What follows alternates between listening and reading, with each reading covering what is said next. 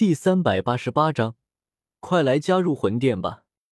纳兰帝国乌月城监察左部地牢中，云山就被关押在这里。他住的牢房颇为豪华，金玉丝绸点缀其中，地面铺着上品火药石，驱散了地牢内潮湿和阴暗。云山住在里面快一年，已经渐渐有些习惯。今日，他正在书房内翻看一本游记。忽然，虚空中出现一缕缕黑雾，并且逐渐聚拢在一起，化作一道人影。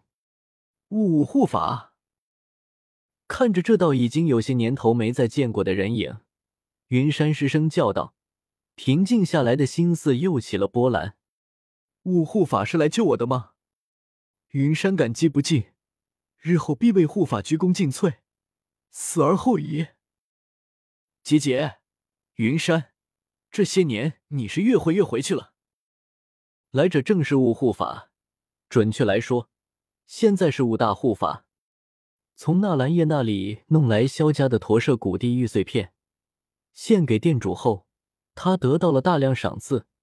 这两年就是在中州好好修炼，如今修为一至七星斗宗，成了一位大护法。出关后，他得到了药尘的消息。立刻从中州奔赴加玛帝国，然后获悉纳兰叶没死，又特意跑来监察左部，结果没找到纳兰叶，反而发现了关在地牢中的云山老儿。雾护法，还请雾护法救命！云山定万死不辞。云山作揖哀求道：“虽然在地牢内好吃好喝的待着，纳兰叶还送了两个小丫头来侍候，但坐牢就是坐牢。”哪有以前执掌一宗威灵一国来的舒服？以前是没办法，此时突然见到逃离的机会，自然忍不住低眼哀求。姐姐，五大护法周身笼罩在黑雾中，对云山的哀求不屑一顾。他此行来加玛帝国，不仅是为了抓拿药尘，还打算将纳兰叶收入魂殿。毕竟他如今在魂殿也算一号人物。总得有个心腹手下，小叶子就不错，年纪轻轻就能执掌一国，说话又好听，回头给他弄个魂殿护法的位置也是妙极，甚至收为弟子，好像也不是不行。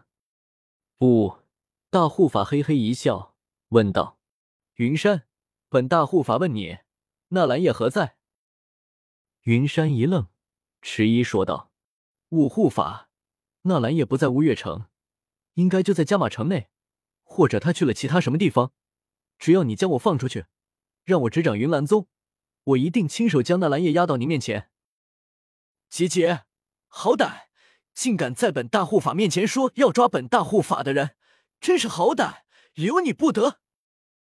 雾大护法冷笑一声，屈指在云山眉心一点，他双眼瞪大，死死盯着黑雾中的雾护法。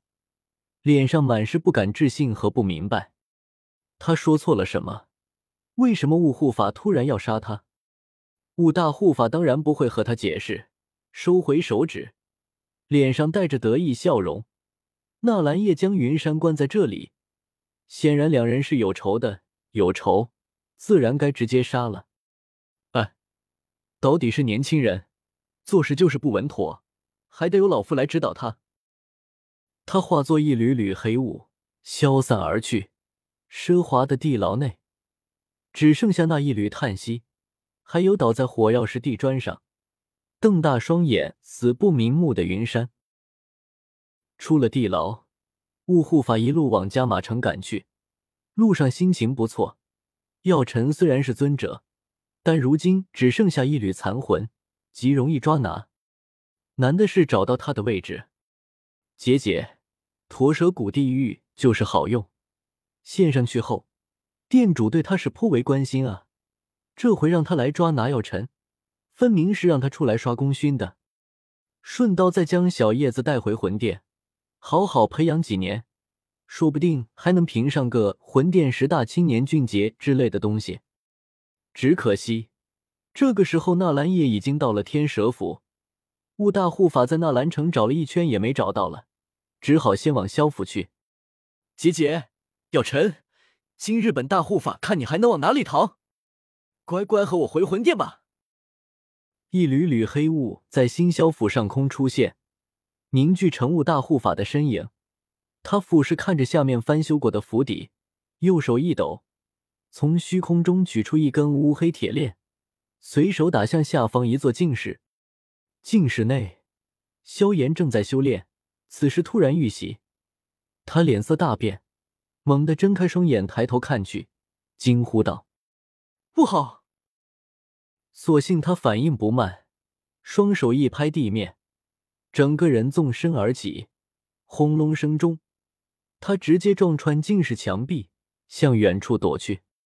身后，五大护法的铁链已经带着浓浓乌黑能量甩下，宛如天神之鞭般抽在净室上，直接将净室砸得四分五裂。碎石尘埃张天，你是魂殿的人？弥漫体表的黑雾，还有那根勾魂铁锁。萧炎死死盯着半空中的五大护法，他已经不是第一次和魂殿的人打交道，一眼就认了出来。姐姐，你是叫萧炎吧？反应倒是不慢。五大护法凌空踏虚，现在星霄府之上，带着那股中州人特有的高高在上感。戏谑的俯视着萧炎，药尘，真不明白你为什么要躲躲藏藏的。加入魂殿不好吗？以你的炼药之术水平，整个斗气大陆没有几人能除你左右。你若是加入魂殿，地位肯定比老夫还要高。到时候你要什么没有？不管是娇妻美妾、锦衣玉食，还是各类高阶丹方、珍稀药材，你要什么，店主就会给你什么。五大护法看着俯身在萧炎身上的药老，恨铁不成钢的说道：“药尘，你还在等什么？快来加入我们魂殿吧！”药尘化作一缕白雾，从萧炎戒指中钻出，摇了摇头，淡然说道：“君子爱财，取之有道。老夫虽然眼馋你说的那些东西，但你魂殿行事向来伤天害理，作恶多端，我要臣岂会加入你们这种势力？”与你们沆瀣一气。萧炎忍不住点头。他父亲从小就教导他做事要行得正，坐得直，绝不能做昧了良心的事。就是，老师，你，你还眼馋他说的娇妻美妾吗？萧炎神色复杂，他都已经娶妻，老师一大把年纪却还单着，或许是该给他找个老伴。药老差点没被呛死。回过头来，愕然瞪着萧炎，没好气的说道：“老夫说的是眼馋他口中的高阶丹方珍稀药材，谁，谁眼馋那个了？”